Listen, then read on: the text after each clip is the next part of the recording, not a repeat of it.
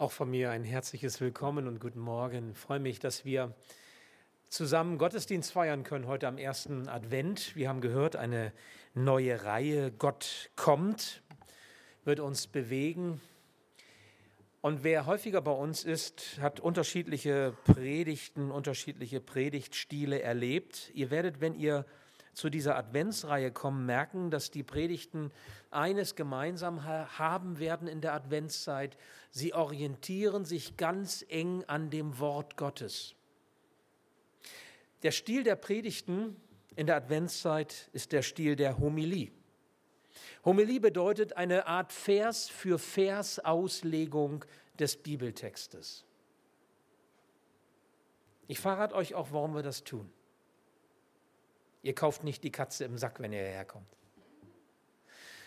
Wir möchten euch etwas zeigen, nahebringen, was mit dem Wort Gottes zu tun hat.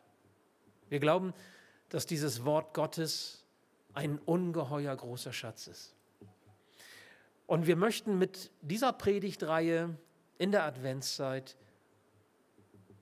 mit Gottes Hilfe, vielleicht gelingt es, die Liebe zum Wort Gottes ein Stück weit entfachen. Weil wir glauben, es gibt keine bessere Botschaft für uns Menschen als die, die Gott uns in seinem Wort sagt. Und darum Homilie.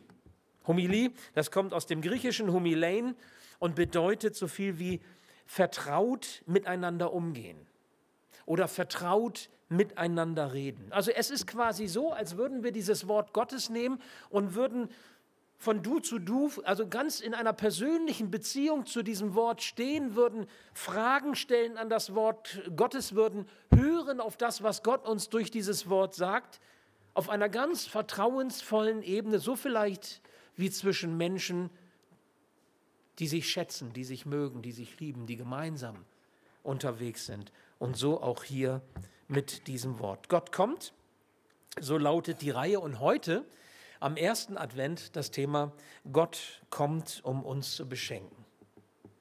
Wir sehen jetzt ein Video. Ein ganz treues Gemeindeglied spricht in diesem Video den Predigtext, liest ihn uns vor. Ein kleineres Gemeindeglied. Und wir hören und wir schauen.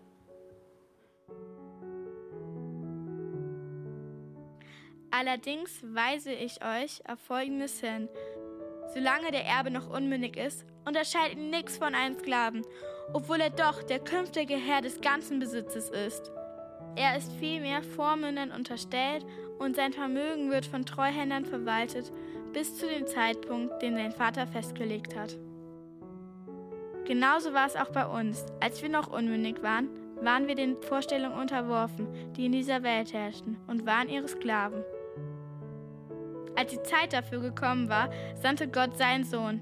Er wurde als Mensch von einer Frau geboren und war dem Gesetz unterstellt. Auf diese Weise wollte Gott die freikaufen, die dem Gesetz unterstanden. Wir sollten in alle Rechte von Söhnen und Töchtern Gottes eingesetzt werden. Weil ihr nun also seine Söhne und Töchter seid, hat Gott den Geist seines Sohns in eure Herzen gesandt, den Geist, der in uns betet und aber Vater.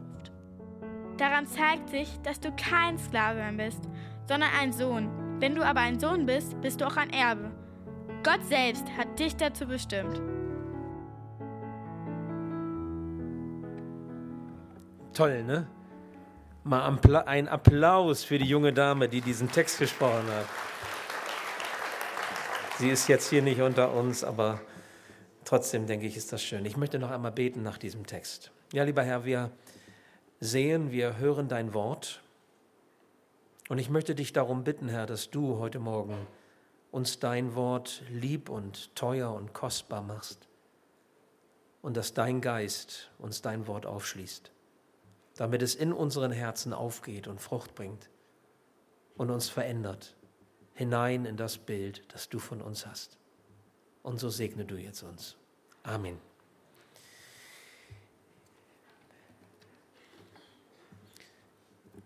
Das war ein Text, Galater 4, die Verse 1 bis 7. Dieser Vers, dieser Text wird uns noch ähm, in der Predigt begleiten. Aber bevor wir uns diesen Text genauer anschauen, so wie ich es euch gesa gesagt habe, in Stil, in Art der Homilie, dass wir Vers für Vers durchgehen, möchte ich am Anfang zwei grundlegende Aussagen einmal machen.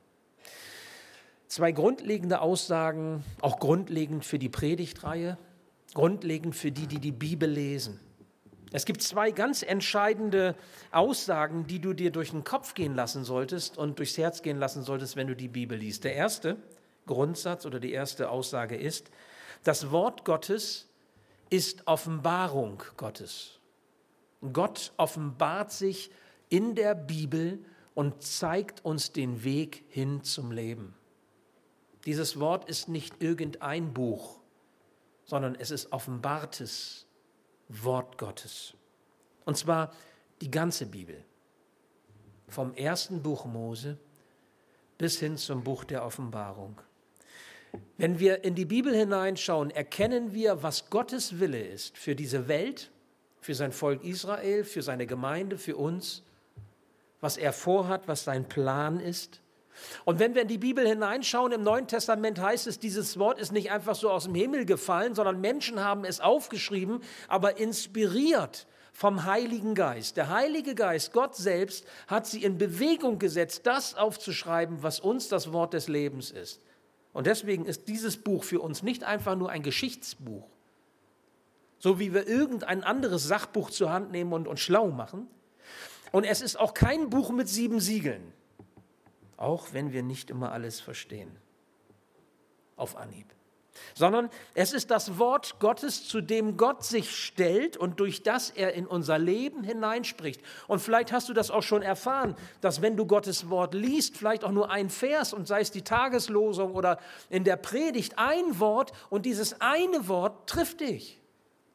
Voll in die Zehen. Und du nimmst das mit und es bewegt dich oder du zehrst davon in der kommenden Woche und es prägt dein, dein Denken und dein Empfinden.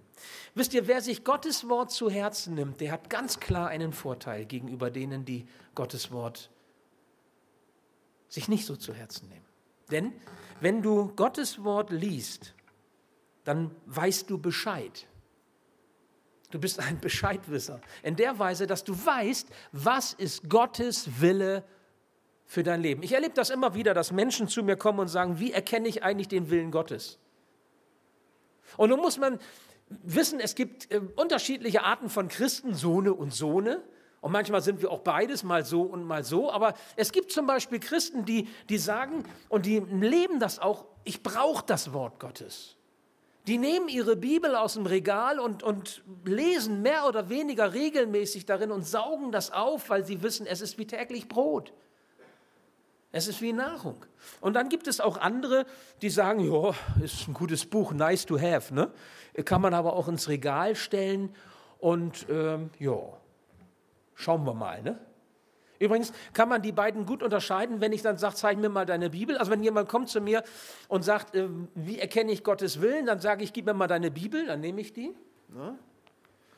Man kann das nicht unbedingt äh, so am, am, Blättern sehen, weil es gibt ja auch mal Bibeln, die man sich neu kauft und so. Ich habe ja auch einige, aber eins kannst du immer machen. Du nimmst das und machst. Wenn es staubt, dann weißt du Bescheid. Dann weiß ich Bescheid. Wie lebst du mit dem Wort Gottes? Wo kommt das Buch her? Wo steht es? Und wie oft nimmst du es zur Hand? Okay? Also das ist das Erste. Das Wort Gottes ist Offenbarung. Es zeigt uns den Weg zum Leben. Ein ganz wichtiger Grundsatz, wenn du, wenn du mit Jesus im Glauben unterwegs bist und sein Wort dir zu Herzen nehmen willst. Das Zweite, was ganz entscheidend ist für Bibelleser, ist, das Wort Gottes legt sich selber aus. Das klingt vielleicht ein bisschen komisch. Es legt sich selber aus. Also wenn die Bibel Gottes Offenbarung an uns ist, sein Brief an uns, dann heißt das, wir picken uns nicht einfach irgendwelche Bibelstellen raus und sagen so und so und denken uns, denken mal kurz drüber nach und, und wenden das mal eben schnell an und dann hat sich die Sache. Nein, wenn du die Bibel liest, liest, dann betrachtest du sie nicht nur oberflächlich situativ, sondern du guckst auch ein Stück tiefer, du guckst dahinter, du guckst hinein. Du versuchst den Zusammenhang der Schrift zu verstehen. Man nennt das auch so den Kontext, in dem dieser, dieser Abschnitt, der dich jetzt gerade bewegt, steht. Du fragst, was steht davor? Du fragst, was steht dahinter? Du versuchst das einzubauen in den, Gott, in den großen Heilsplan, den Gott mit dieser Welt, mit Israel und mit deinem Leben hat. Ja, du schaust da auch darauf danach zu gucken, welche, welche, wie sieht die Geschichte Gottes mit seinem Volk Israel aus? Gerade das Alte Testament. Und was will Gott uns als Christen damit sagen? Denn die Geschichte Israels bis hin zu Jesu Wiederkommen hat ganz viel mit unserer Geschichte zu tun, mit dem, was er uns verheißen hat. Wir schauen danach, was ist die Geschichte Gottes mit seiner Gemeinde, mit der Gemeinde Jesu Christi. Und wir fragen dann auch nach dem Ende, also nach dem, was am Ende der Tage kommt, bevor Jesus dann endgültig wiederkommt und das Neue schafft. Also je mehr du dich mit dem biblischen Wort Gottes vertraut machst, je mehr du von diesen biblischen Inhalten kennst, umso besser wirst du die Bibel verstehen. Ist klar? Also du verstehst sie nicht besser, wenn du sie stehen lässt, sondern du verstehst sie, indem du sie als Gottes Offenbarung für dich liest, als sein Liebesbrief für dich und indem du sie versuchst zu verstehen aus sich selbst heraus indem du mit diesem Buch arbeitest. Ich ermutige euch, kommt zur Predigtreihe und bringt eure Bibel mit.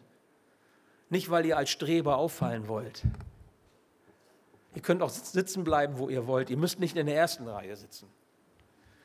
Ja, aber bringt sie mit, eure Lieblingsbibel. Das ist meine Lieblingsbibel. Ich habe euch die, ich habe mehrere, ist klar, brauche ich auch. Aber das ist meine Lieblingsbibel. Die ist relativ neu noch, kann man vielleicht auch so sehen.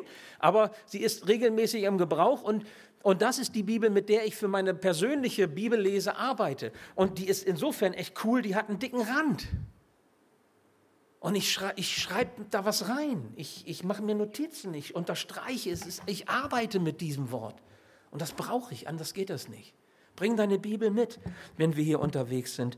Wisst ihr, der Heilige Geist hilft uns, die Bibel zu verstehen sodass wir wirklich eintauchen können. Ein guter Bibelleser vertieft sich mehr und mehr in Gottes Wort und erlebt mit diesem Wort. Und der Übersetzer dessen, was hier steht, das ist Gott selbst. Aber es gilt, die Schrift legt sich selbst aus. Wir verstehen schwierige Bibelstellen in der Bibel im Lichte anderer Bibelstellen. Das heißt, wenn du etwas nicht genau verstehst, dann, dann, dann guckst du, ah, wenn dir ein Gedanke kommt und Gott macht dir etwas wichtig, ah, wie war das da nochmal? Da steht doch, da hat doch Jesus auch was zugesagt. Oder im Alten Testament David zum Beispiel, im Psalm. Und dann guckt man und dann versucht man zu verstehen. Und wenn das immer noch nicht hilft, dann gehst du jetzt gleich nach dem Gottesdienst, wenn du Glück hast, noch in den Flohmarkt, in die Bücherabteilung und kaufst dir eine Konkordanz oder ein gutes Bibellexikon für 50 Cent das Stück. Und wenn das auch noch nichts bringt, dann kommst du donnerstags zum Bibelstudium. Es ist wichtig, dass wir unterwegs sind und dass wir in das Wort wirklich eintauchen und es versuchen zu verstehen. Okay, wir haben das Wort Gottes jetzt gesehen, gelesen hier vorne an der Leinwand. Wir haben eben gebetet, dass Gott uns sein Wort aufschließt. Und ich möchte, bevor wir ähm, jetzt in den Vers so reingehen, in die Verse hineingehen, euch noch ein drittes kurz mitgeben. Das steht nicht auf der Leinwand, aber das könnt ihr euch so merken und das ist das Eva-Prinzip. Eva-Prinzip, ganz einfach zu merken, Eva und Adam, ne, so die ersten steht am Anfang. Eva heißt Abkürzung die ersten Buchstaben von erkennen, verstehen und anwenden. E-V-A, erkennen, verstehen, anwenden. Das heißt, wenn wir eine Bibel lesen, also erstmal beten wir, dann lesen wir den Text und dann gehen wir daran mit diesem Prinzip Eva. Wir versuchen zu erkennen, was sagt Gott hier. Das ist auch so ein bisschen geschichtlich zu gucken, in, welchem Kont in welcher Zeit ist das gesagt, warum werden solche Begriffe gebraucht. Das ist natürlich nicht immer ganz einfach, aber wir versuchen auch zu verstehen, was ist ursprünglich damit gemeint für die Adressaten, an die das geschrieben war. Denn es ist zwar Gottes Liebesbrief für dich, aber wenn Paulus die Korinther anspricht, dann bist du kein Korinther. Und wenn du das Alte Testament liest, dann bist du kein Jude, der damals gelebt hat. Das heißt, wir fragen auch ein Stück historisch, das ist redlich, das muss auch sein, erkennen, was da steht und dann versuchen wir zu verstehen, Zusammenhänge, habe ich gesagt, rauszuarbeiten und dann erst das A, das Anwenden. Manche machen es halt andersrum, die machen nicht Eva, sondern Afe, aber das ist Quatsch. die sagen, ich verwende das gleich für mich an. Was steht da? Ja, also, ein törichtes Weib ist wie eine goldene Sau mit einem Ring, mit, wie eine Sau mit einem goldenen Ring durch die Nase. Steht in Sprüche. Was kannst du damit anfangen? Was sagt dir das? Schatz, du kriegst keinen Schmuck mehr von mir oder so, ja? Also ich, ich, kann das nicht einfach übertragen eins zu eins, ich muss überlegen. Also erkennen, verstehen und anwenden. Und so gehen wir an den Text ran. Nun, der erste Vers, den wir uns einmal anschauen wollen, wir haben ihn hier auch auf der Leinwand und können ihn einmal sehen. Allerdings, sagt Paulus, weise ich euch auf Folgendes hin. Solange der Erbe noch unmündig ist, unterscheidet ihn nichts von einem Sklaven, obwohl er doch der künftige Herr des ganzen Besitzes ist. Nun, wenn man in den Galaterbrief hineinschaut, im Neuen Testament findet man ihn ja, dann wird eines deutlich, was sich durch den Galaterbrief hindurchzieht, nämlich, dass der Glaube an Jesus die Galater zu Kindern Gottes macht und nichts anderes. Der Glaube an Jesus allein macht die Kindschaft Gottes aus. Die Galater wurden Kinder Gottes durch ihren Jesus-Glauben und nicht durch das jüdische Gesetz. Man muss wissen, und das ist der Zusammenhang, der historische Zusammenhang, dass es damals in Galatien eben, das waren die Heidenchristen, also das war so die Zeit, wo wir noch auf den Bäumen lebten, in Germanien, wo eben dort die Menschen zu Hause waren und dann kamen die Juden Christen aus Israel und sie missionierten, aber es waren auch solche unter ihnen, die haben nicht nur Jesus gebracht, sondern die haben Jesus und gebracht. Und Jesus und bedeutete, das Evangelium von Jesus Christus und dann aber auch noch Gesetze und Gebote, die sie auch halten mussten, um gute Christen zu sein. Wisst ihr, es sind nicht irgendwelche von Menschen gemachten Regeln und Gesetze, die uns den Weg in die Gemeinschaft mit Gott führen können, sondern allein der Glaube an Jesus. Er ist der Weg zu Gott. Allein Jesus hat den Weg zu Gott freigemacht. Wenn wir an Jesus glauben und ihm unser Leben anvertrauen, dann sind wir als Kinder Gottes auch Erben seiner Verheißungen, sagt Paulus. Durch den Glauben an Jesus sind wir Erben seiner Verheißungen. Alle himmlischen Zusagen und alle Reichtümer Gottes gehören uns. Die Herausforderung der Christen in Galatien es gab eben diese Irrlehrer und so nenne ich sie. All die, die nicht Jesus im Zentrum haben, sondern Jesus und und das zur Bedingung machen, sind in diesem Sinne Irrlehrer. Sie legen Satzungen und Gesetze auf, egal wie diese Satzungen und Gesetze auch heißen mögen. Ihr Lieben, das kann nicht gut gehen. Das kann nicht gut gehen, denn der Jesusglaube allein, die Botschaft vom Sterben Jesu am Kreuz und vom Auferstehen, um uns neues Leben zu geben, genügt, um bei Gott gerettet zu werden, um bei Gott angenommen zu werden, um das sein zu können, wozu Gott uns bestimmt hat. Da braucht es keine weiteren Bemühungen, da braucht es keine weiteren Anstrengungen von uns Menschen dazu. Das ist Geschenk. Gnade ist Geschenk. Entweder verdient man sich die Anerkennung bei Gott, oder man lässt sie sich schenken. Dazwischen gibt es nichts.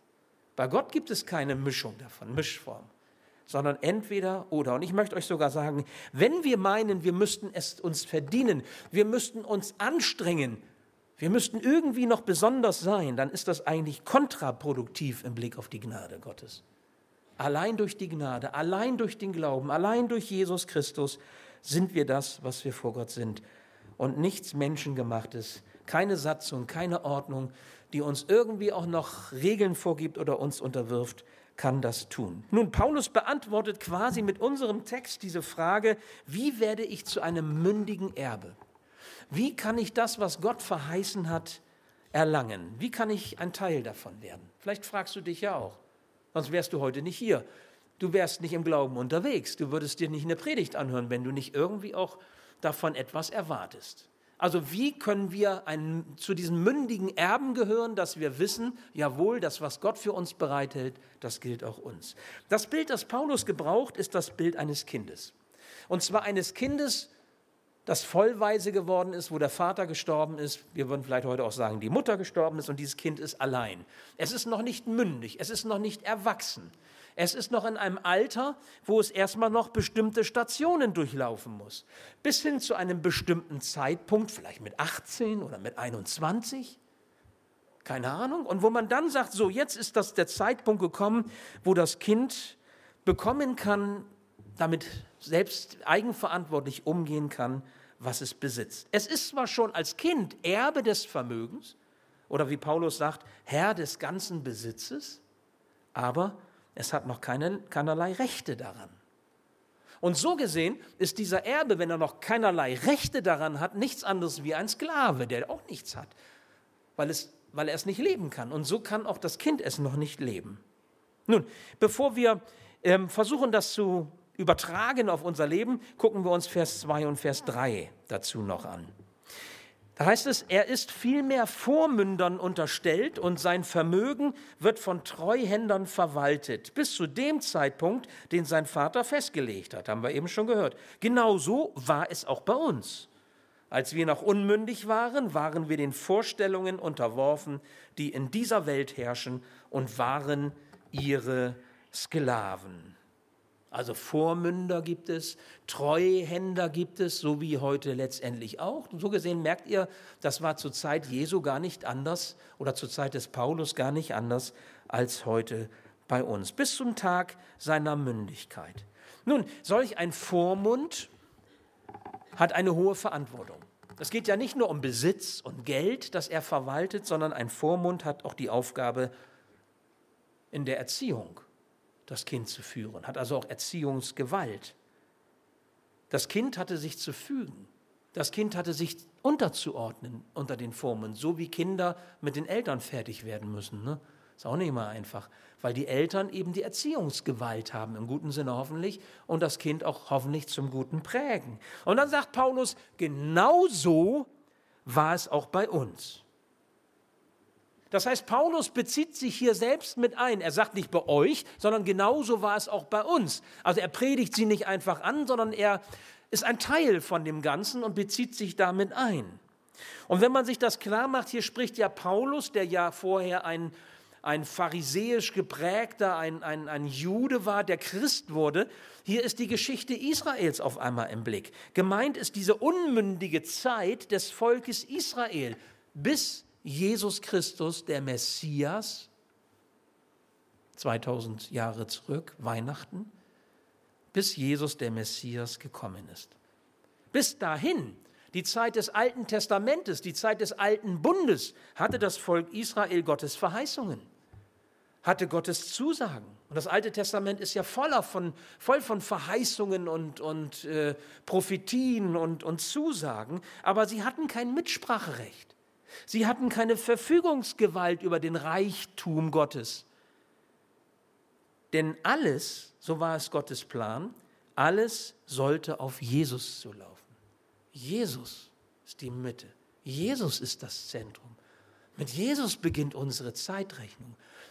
Seit Jesu Geburt. Mit, mit Jesus haben wir den Retter und Erlöser und Heiland unter uns. Und dann sagt Paulus, bei uns sieht es ähnlich aus. Und ich würde jetzt mal sagen, bei uns Christen, die wir jetzt hier heute in Deutschland leben, sieht es ähnlich aus. Wir waren, wie Paulus es ausdrückt, den Vorstellungen unterworfen, die in dieser Welt herrschen, und wir waren ihre Sklaven. Vielleicht denkt der eine oder andere, naja, ein bisschen krass ist das ja. War das wirklich so? War ich wirklich den Vorstellungen dieser Welt unterworfen, bevor ich Christ wurde? Was, was heißt sowas ganz konkret? Stimmt das denn, was Paulus hier sagt? Gibt es dieses Schwarz und Weiß? Also vor meiner Bekehrung zu Jesus, bevor ich Jesus kennengelernt habe, war mein Leben versklavt und jetzt, wo ich Jesus kenne, bin ich frei. Ist das wirklich so? Ist das nicht zu krass ausgedrückt? Wisst ihr, ich glaube, solange wir den Vorstellungen dieser Welt unterworfen sind, haben wir noch nicht erlebt, noch nicht verstanden, wozu Jesus gekommen ist, nämlich um uns frei zu machen. Frei zu machen von Mächten und von Einflüssen, die uns nicht gut tun. Der Glaube an Jesus ist nicht irgendwie Pillepalle. Der Glaube an Jesus ist nicht irgendwie ein frommes Hobby, sondern der Glaube an Jesus heißt so viel wie Herrschaftswechsel. Da ist jemand, der die Macht in meinem Leben übernimmt von denen, die vorher Macht hatten in meinem Leben der den Einfluss in meinem Leben übernimmt als die Nummer eins und die anderen Einflussnehmer, die vorher Nummer 1, 2 und 3 waren, zur Seite drängt, sodass sie keinen Einfluss mehr haben sollen. Wisst ihr, Menschen lassen sich durch andere Menschen unterdrücken und versklaven. Menschen lassen sich durch Ideologien, durch irdische Besitztümer, durch Machtstrukturen, durch Erfolgsstreben versklaven und unterdrücken. Die Frage ist ja, was hat in deinem Leben Macht? Was hat in deinem Leben Einfluss? Worauf hörst du? Worauf richtest du dein Leben aus? Was lässt du hinein in dein Herz, dass es dich prägen, dein Leben gestalten kann? Und wie war es, bevor du Christ warst? Und wie ist es jetzt? Wer Jesus nicht kennt, ist Sklave seiner eigenen Anstrengungen. Er hat nichts verstanden von dem, was Gott sich für sein Leben denkt und was Gott aus dem Leben, das er uns anvertraut hat, machen möchte. Der Mensch wird beherrscht und lässt sich beherrschen. Und es gibt immer irgendwelche Herren in unserem Leben, egal wie sie heißen, egal welche Namen sie tragen, denen wir uns unterwerfen. Und Paulus sagt hier im Galaterbrief, passt auf, liebe Christen, wir stehen in der Gefahr, wenn wir Jesus aus die Mitte nehmen oder noch was anderes dazu nehmen und wenn es irgendwie noch ein frommes Gesetz ist, wir stehen in der Gefahr, unsere Gnade bei Gott zu verspielen. Und Gnade ist geschenkt. 100 Prozent geschenkt. Hast du nicht verdient, kannst du dir nicht verdienen, kannst dich auch nicht anstrengen drum, sondern Gott gibt es dir. Und warum? Weil er dich so lieb hat. Und warum? Weil er dich zurückholen will in die Würde, die dein Leben von Gott her als Ebenbild Gottes doch haben soll. Gott möchte dich freistellen, damit du zu der Frau und zu dem Mann werden kannst, den er aus dir machen möchte, so wie er dein Leben sich gedacht hat. Und Gott leidet mit, wenn es nicht so ist. Es ist so wie bei dem, bei dem Gleichnis von den beiden verlorenen Söhnen, Lukas 15. Der Vater, der macht sich auf den Weg, der Vater wird aktiv, er möchte seine Kinder zurücklieben. Jesus möchte uns zurücklieben in die Gemeinschaft des Vaters. Und da merkt ihr, wie verstehen wir die Bibel, indem wir mit anderen Geschichten, mit anderen Gleichnissen, mit anderen Aussagen versuchen, die Bibel zu verstehen. Die Bibel legt sich selber aus. Es ist nicht die Theologie oder, oder irgendwie unser Intellekt oder was wir begriffen haben oder was wir gelernt haben, sondern es ist das, was Gott uns offenbart, was Gott uns zeigt durch das Wirken seines Heiligen Geistes.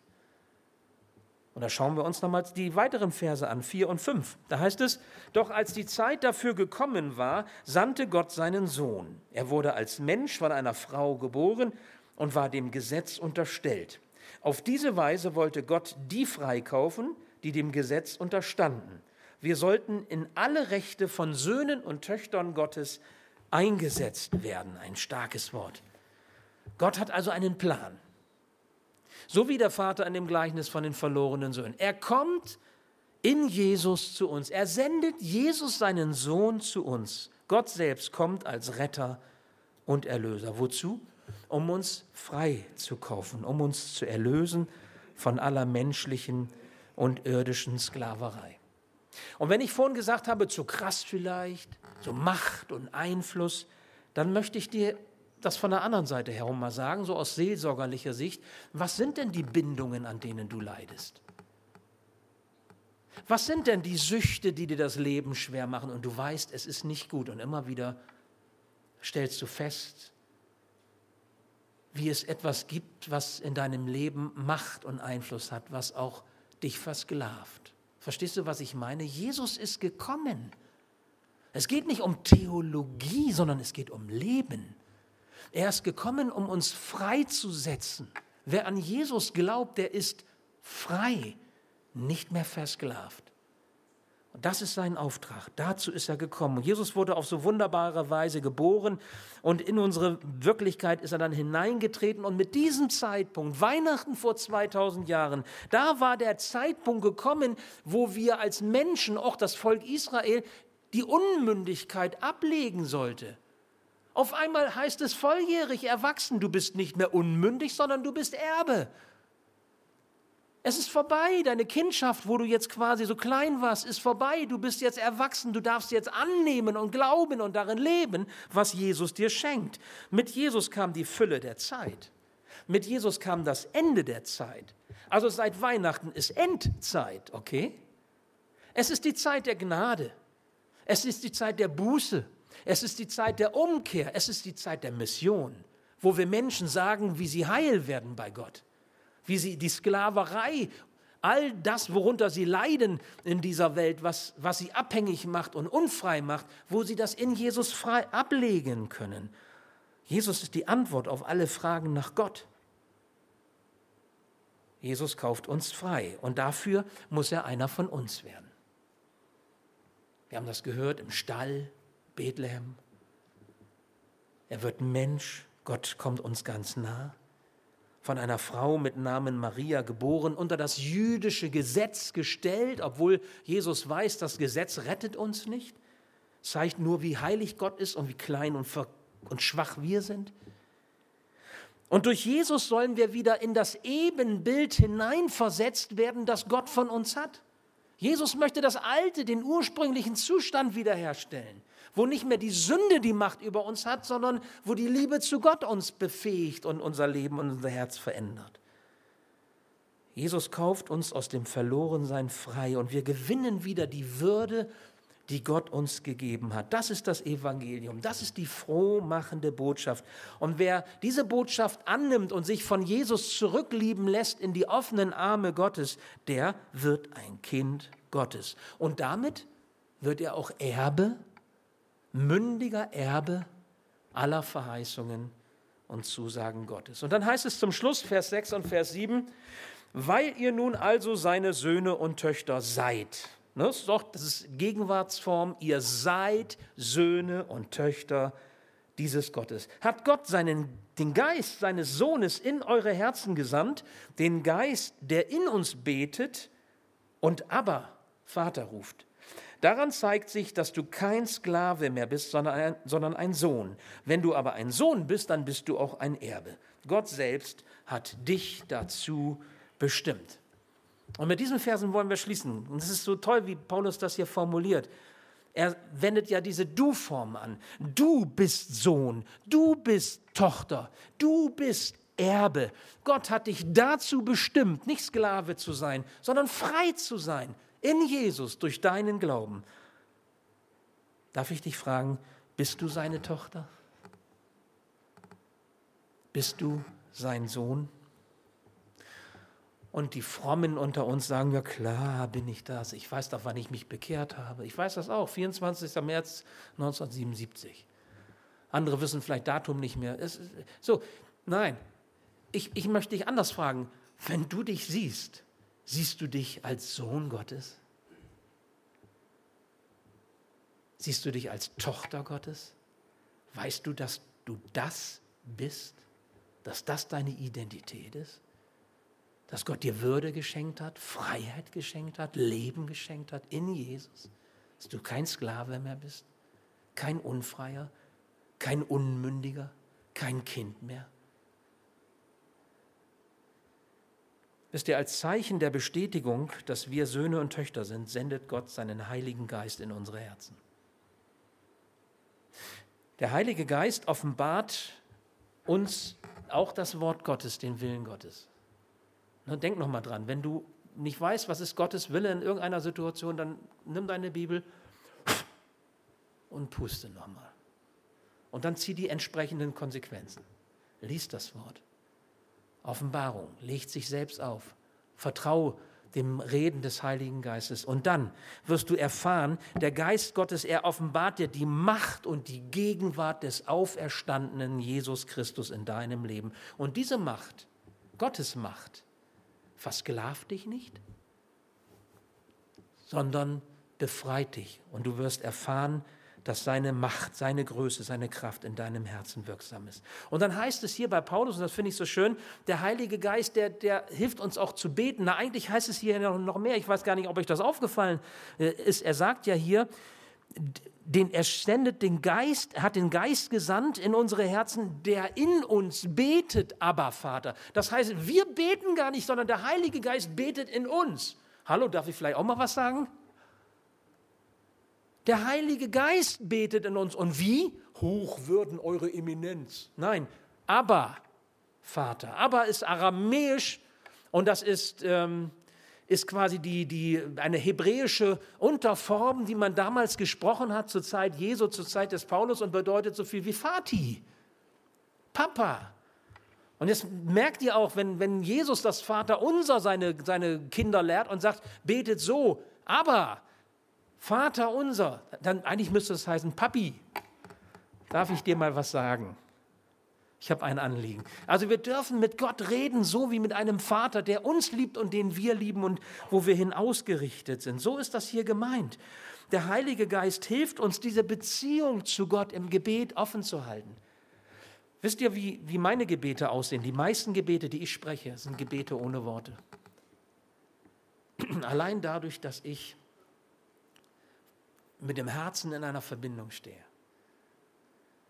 Natürlich gibt es auch ritualisierte Gebete, wie das Vaterunser oder Tischgebet oder ich weiß nicht, ja, oder wenn wir hier zusammenkommen oder auch zu Hause. Aber wisst ihr, beten ist mehr als irgendwas in Worte kleiden. Beten heißt, mein Herz ist online und ich bin auf Sender. Ich rede mit Gott, auch ohne Worte, überall, egal wo. Ich nenne jetzt nicht alle Orte, ja, können auch Orte sein, über die man hier nicht so laut spricht. Es kann auch im Auto, im Auto sein oder sonst wo. Und ich höre auch. Reden, beten heißt reden mit Gott und hören auf das, was er uns sagt. Das will der Heilige Geist in uns bewirken, weil wir Töchter und Söhne sind und mit dem Vater selbstverständlich reden können und er uns auch hört, nicht Sklaven. Die Sklaven können nicht einfach mit dem Herrn reden, wann sie wollen, sondern nur, wenn er sie ranlässt. Und Gott sagt, ihr könnt immer mit mir reden. Und ich bin immer für euch da, weil ihr meine Töchter und Söhne seid. Das ist der Unterschied. Ein Sklave zittert vor seinem Herrn. Ein Sklave hat auch Angst vor seinem Herrn. Ihr seid Söhne und Töchter. Ihr wisst darum, dass Gott euch liebt, dass er euch angenommen hat und in Jesus euch wieder Würde schenkt.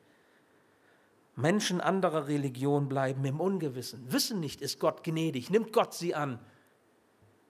Sie bleiben Sklaven ihrer religiösen Anstrengungen, ihrer Überzeugungen, ihrer spirituellen Übungen.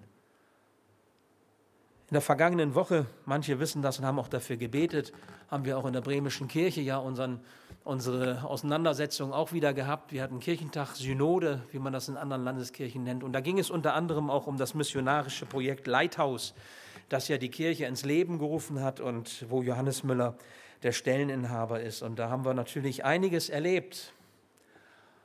Und äh, nicht nur Schönes, auch auf diesem Kirchentag, da ist so viel Unsinn erzählt worden. So viel Gottlosigkeit. Und es gibt Pastoren, Pastorinnen und Pastoren, die wirklich sagen, so wie die, die irrgelehrten Galater, Jesus und. Und Jesus und, da hat man manchmal den Eindruck, Jesus ist gar nicht so wichtig, das und, was dann noch dazu kommt, ist viel wichtiger. Und die sich tatsächlich erdreisten, sich dahinzustellen und zu sagen, Mission, das ist unsäglich, dieses Projekt Lighthouse, sagte ein Kollege. Unsäglich. Ich musste erst mal zu Hause nachgucken im Duden, was meint eigentlich unsäglich? Das ist ganz schlimm, das Wort klingt eigentlich ganz angenehm. Man müsste mal machen, guckt euch mal nach, was unsäglich heißt. Dann, dann fasst ihr euch an den Kopf und sagt, das ist, also, das ist ja oberpeinlich. Aber was deutlich wurde, ist Licht und Schatten.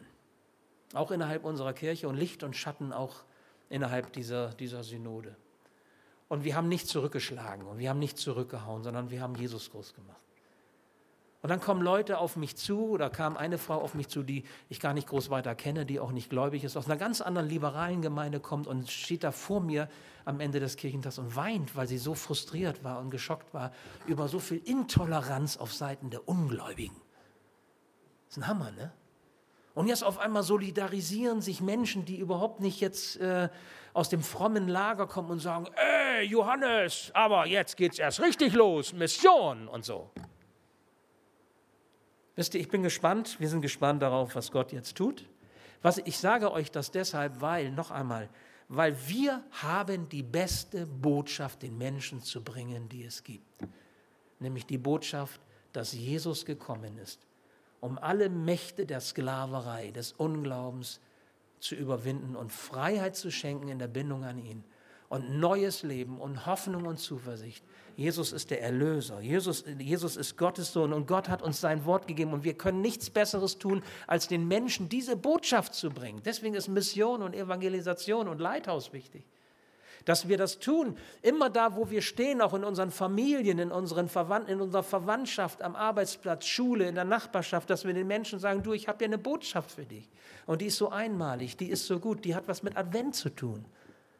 Gott kommt. Gott kommt, um uns zu beschenken in Jesus Christus. Und ich möchte dich ermutigen, lass dich nicht entmündigen. Da musst du nicht mehr zurück in diesen Zustand. Lass dich nicht entmündigen, sondern lebe dein Leben mit Jesus, an den du dich im Glauben gehängt hast. Das ist der Schlüssel zu einem befreiten und zu einem gesegneten, wunderbar gesegneten Leben. Ich möchte noch beten. Lieber Herr Jesus, wir wollen dir danken für dein Wort, das du uns gesagt hast. Wir wollen dir danken, dass dein Wort lebendig ist. Du offenbarst uns deinen Willen und den Weg zum Leben in der Bibel, in deinem Wort. Und du schenkst uns den Heiligen Geist, der uns dein Wort aufschließt. Und du stellst die Würde unseres Lebens wieder her, weil du uns so sehr lieb hast. Und so lass uns mit diesem Wort leben und umgehen, damit arbeiten, damit wir mehr und mehr dich erfahren und mehr und mehr dich kennenlernen und so werden, Herr, wie du unser Leben dir gedacht hast. Danke, Herr, dass du da bist und danke für dein Reden. Amen. Wir haben jetzt eine kleine instrumentale so Auszeit, so nenne ich das mal. Wir werden einen ähm, Fabian an der Gitarre hören. Und ich möchte euch bitten, und wir werden eine Frage hier sehen, möchte euch bitten, kurz noch einmal über diese Frage nachzudenken, vielleicht auch diese Frage mitzunehmen. Sonst notiert sie euch gerne auch, wenn ihr einen Stift habt, auf eurem Infoblatt und nehmt sie euch mit. Die Frage, welche Konsequenz hat es eigentlich für mich, dass ich Tochter, dass ich Sohn Gottes bin? Frag dich doch einmal ganz praktisch, was macht diese Message, diese Botschaft jetzt mit dir und deinem Alltag? Nenn doch mal ein, zwei Dinge, wo du sagst, ey, wenn das stimmt und ich das jetzt so glauben möchte, daran festhalten möchte, dann hat das diese oder jene Konsequenz, diese oder jene Auswirkung. Und dann nehme ich das mit, dann halte ich mich daran fest, auch in der kommenden Woche. Macht euch einen kleinen Moment in der Stille Gedanken dazu.